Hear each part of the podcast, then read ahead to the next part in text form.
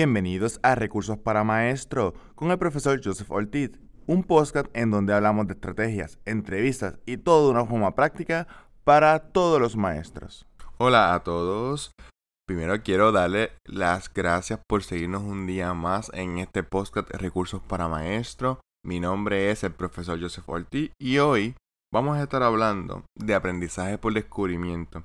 Y quiero que nos remontemos a cuando éramos niños y que nos pongamos a pensar qué era lo que más increíble en ese tiempo estábamos aprendiendo. ¿Qué nos llenaba de alegría? Por lo menos a mí me encantaba descubrir cosas nuevas mediante los libros. Era impresionante cuando me regalaban un libro de no ficción. Eso que los libros que tienen. Para que, que tienen mucha información bien valiosa. Y tendía a devorarme los libros bien rápido. Inclusive hasta el sol de hoy sigo devorando mucho, mucho, mucho el libro. Eh, creo que es uno de mis pasatiempos favoritos y ahora más con la, ¿verdad? Con, la dependencia tanto a la tecnología porque estamos dando clases virtuales.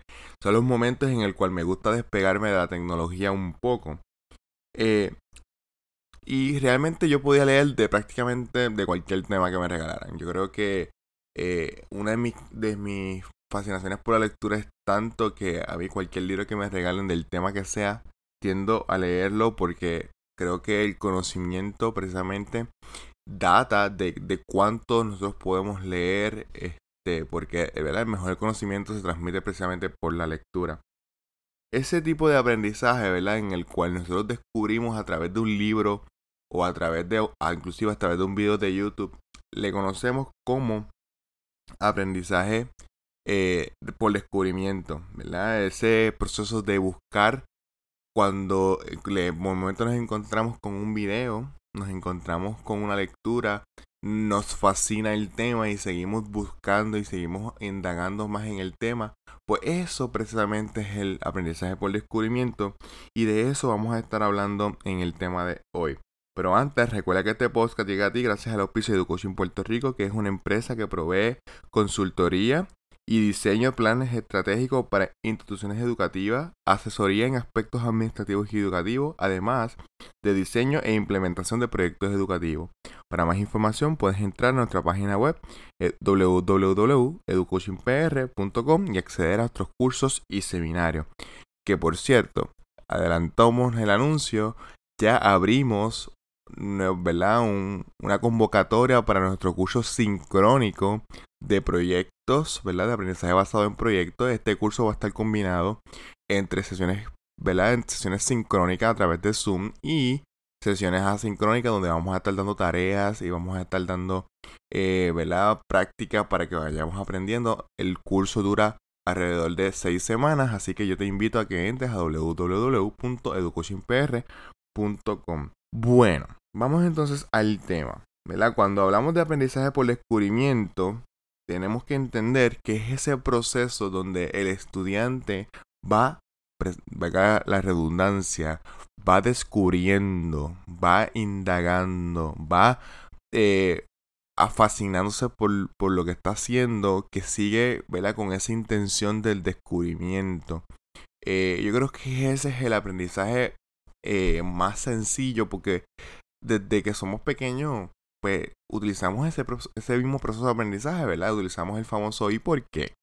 ¿verdad? Que a veces a los adultos nos molesta darles un poco, pero para los niños es, una, es un proceso de descubrimiento increíble cuando pueden tener acceso a un tipo de información y quieren saber el porqué de estas cosas. Yo creo que, que realmente a la medida que podamos incentivar como nosotros como docentes esa, ese descubrimiento, esa curiosidad, precisamente, ¿verdad? Tenemos estudiantes más motivados para aprender. El aprendizaje por descubrimiento beneficia a los estudiantes porque fortalece el poder intelectual. Los estudiantes se enfrentarán a situaciones inclinados a buscar relaciones y soluciones. Cuando tenemos un aprendizaje por descubrimiento, tenemos ese proceso en el cual los estudiantes tienen una situación y vamos a buscar una solución. Y lo bueno de esto es que al lograr resultados en la solución de problemas, los, los descubrimientos por sí mismos, aumenta también la motivación. Así que el segundo punto es que, el segundo beneficio es que precisamente también aumenta la motivación porque a medida que los estudiantes se van dando cuenta que ellos pueden acceder al conocimiento por ellos mismos, vamos a tener estudiantes mucho más motivados también. Eh, número, y la motivación que se desarrolla, ¿verdad? Es intrínseca. ¿Qué quiere decir eso? Que viene del propio individuo, no, no de afuera. Mucha gente me ha preguntado cómo yo puedo motivar a los estudiantes. Bueno, la mejor forma de motivación del estudiante es que el propio estudiante sea el que se motive. Y la forma en que el propio estudiante se puede motivar es que se sienta fascinado por lo que está haciendo. El tercer beneficio, los desarrolla, se desarrollan destrezas efectivas para la solución de problemas. Yo he estado, cuando hablamos de aprendizaje por proyecto, cuando hablamos por aprendizaje por gamificación, yo he estado diciendo la importancia que tiene el que los estudiantes aprendan habilidades de resolución de problemas. Precisamente también el aprendizaje por descubrimiento ayuda a desarrollar también el aprendizaje, ¿verdad? Esa, esa destreza de resolución de problemas. Número 4. Desarrollan capacidades de creatividad. Es bien importante en el mundo en que estamos viendo ahora cada vez más requiere que seamos más creativos, que pensemos en soluciones creativas, porque ya el mundo no está entre estas soluciones son correctas o estas soluciones son incorrectas. Ahora estamos en un continuo desarrollo de mejores soluciones, empresas eficientes a través de, eh, ¿verdad? de, de de desarrollo de creatividad totalmente diferente, tal vez de estructuras diferentes. Ya no tenemos la estructura tradicional de la pirámide donde tenemos al presidente, luego tenemos los vicepresidentes. Ahora tenemos estructuras mucho más creativas donde requiere trabajos en equipo y donde podamos buscar soluciones diferentes, ¿verdad? Porque todos los avances tecnológicos precisamente han movido a que se desarrolle de esa forma. Números, el, quinto beneficio, refuerza la autoestima y la seguridad del niño. Cuando el estudiante se siente partícipe del proceso de aprendizaje y cuando el estudiante descubre por ellos mismos, el estudiante, ¿verdad? aumenta su autoestima porque siente un valor interno de que realmente él puede producir el conocimiento, realmente que él puede aprender por sí mismo. Y yo creo que eso es uno de los valores importantes que debemos desarrollar. El aprendizaje por descubrimiento se basa en unos principios o condiciones que se deben seguir. Primero, que el conocimiento sea adquirido por el estudiante. O sea, es bien importante que el, conocimiento sea aprendido por el propio estudiante, sea descubierto por el propio estudiante y el maestro simplemente sirva, sirva como un facilitador a la medida en que el maestro es más facilitador y el estudiante es más partícipe de su propio aprendizaje, entonces tenemos un aprendizaje por descubrimiento. Número 2. El aprendizaje es resultado de la investigación y de la experimentación y no de la transmisión de información. O sea, que el aprendizaje es producto de que el propio estudiante investiga, hace experimentos, prueba, ensaya, error. Y no de que el maestro transmita una información de su cabeza a la cabeza del niño. Tercer concepto, usar el descubrimiento.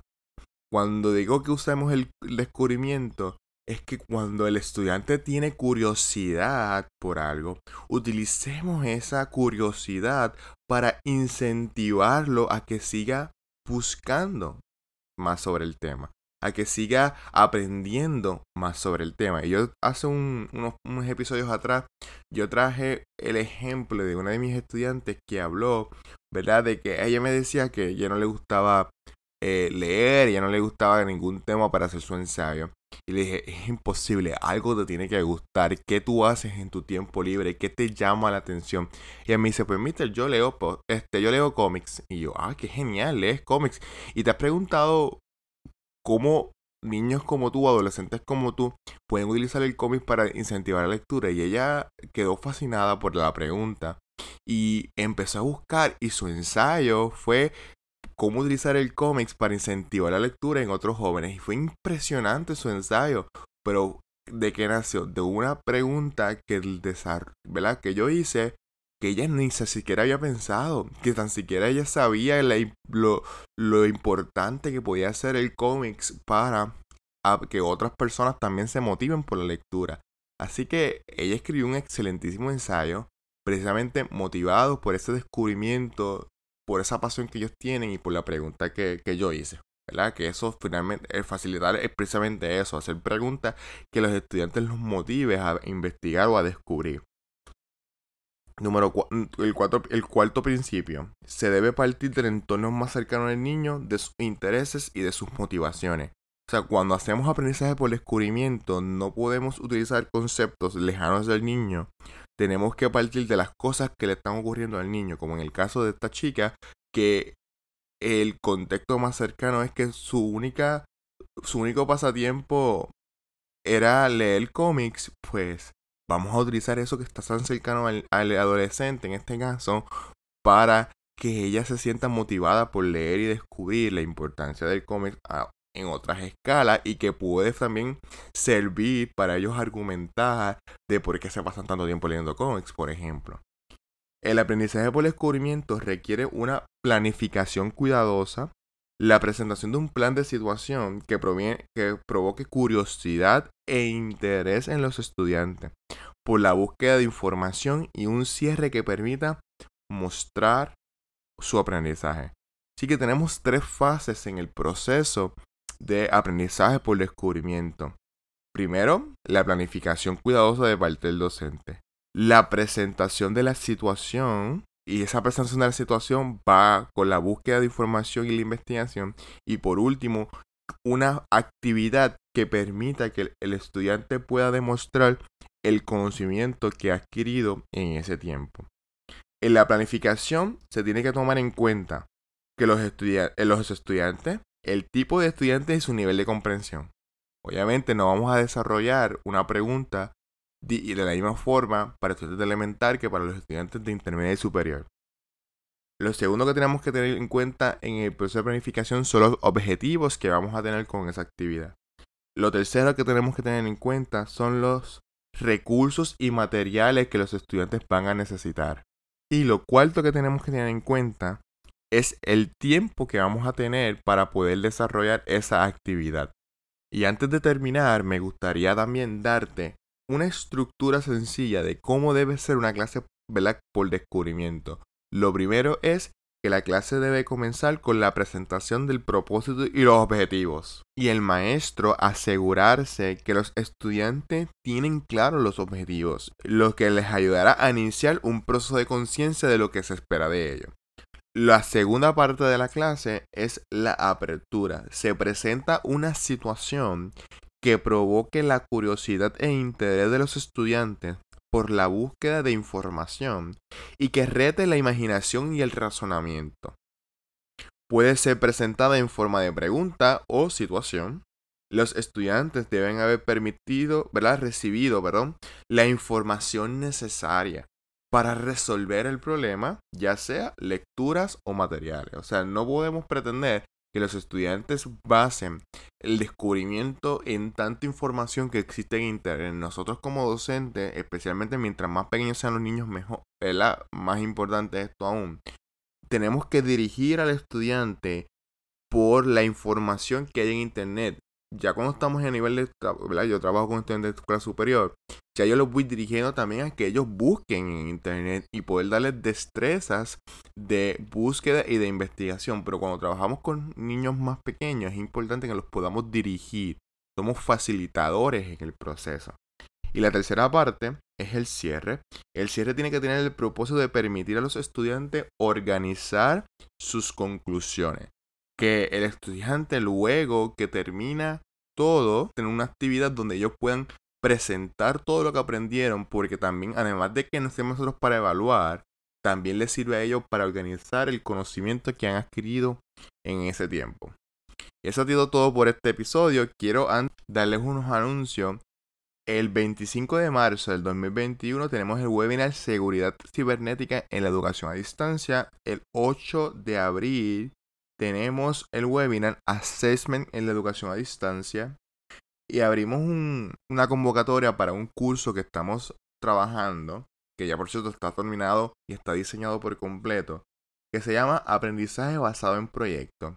Este curso no va a ser como los cursos tradicionales que regularmente hemos estado haciendo, ¿verdad? Que ya están grabados y usted accede cuando quiera, sino que vamos a tener una combinación entre estrategias sincrónicas y asincrónicas. Eh, este curso, ¿verdad? Va a ser dirigido y vamos a tener tres sesiones, ¿verdad? Eh, virtuales a través de Zoom, que van a ser los días 20 de abril, 4 de mayo y el 18 de mayo. Eh, las sesiones van a ser a las 7, van a ser de 2 horas cada sesión. Y estas inscripciones, como el curso tiene una parte sincrónica, van a cerrar a las el día 16 de abril a las 11.59 de la noche. Así que es bien importante que usted se, registre antes de esa fecha. ¿Ok? Si usted tiene preguntas, usted puede escribir un correo electrónico a info.educoachinpr.com y esto ha sido todo por hoy. Recuerden compartir este contenido. Si de alguna manera todo esto, los podcast catchers, ¿verdad? Los Spotify o Apple Podcast colapsan, todos nuestros episodios están en www.podcastrecursosparamaestro.com. Ahí puede también, hay un formulario para dejarnos temas o sugerencias o, preguntas que ustedes tengan el del tema. Pueden seguirme en mi Facebook y en mi Instagram como Prof. Joseph Ortiz prof de profesor, ¿verdad? Prof. Joseph Ortiz. Y ahí seguimos compartiendo contenido durante la semana y lo seguimos invitando que siga compartiendo este contenido y nos escuchamos el próximo martes. Este fue el podcast Recursos para Maestro con Joseph Ortiz. Gracias por escucharnos. No olviden compartir este contenido y darle a seguir en Apple Podcast o Spotify. Y nos vemos en el próximo episodio.